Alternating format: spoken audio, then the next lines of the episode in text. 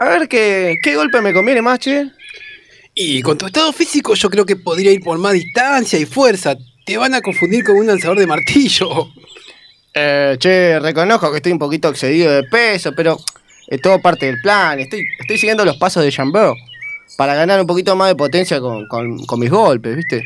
Con razón, ahora, ahora entiendes el desayuno con los cuatro huevos, la salchicha, la panceta, los batidos de proteína y las tostadas de manteca. ¿Hacía falta tanta manteca?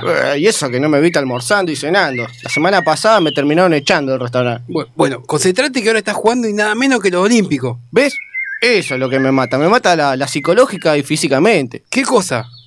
Que entrara por la ventana, porque hubo 28 casos de, COVID. Yo no, ta- no estaba preparado. Imagínate que estaba de vacaciones, siguiendo un plan alimenticio, a rajatabla.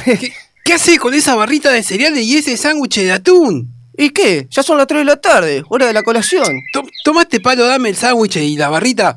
Nos hagamos papelones que seguro no transmite bonadeo. Uh, sí, bueno, bueno. Tomás, tenés razón. Tomás, agarré la llave, tomá. ¿Para qué son las llaves?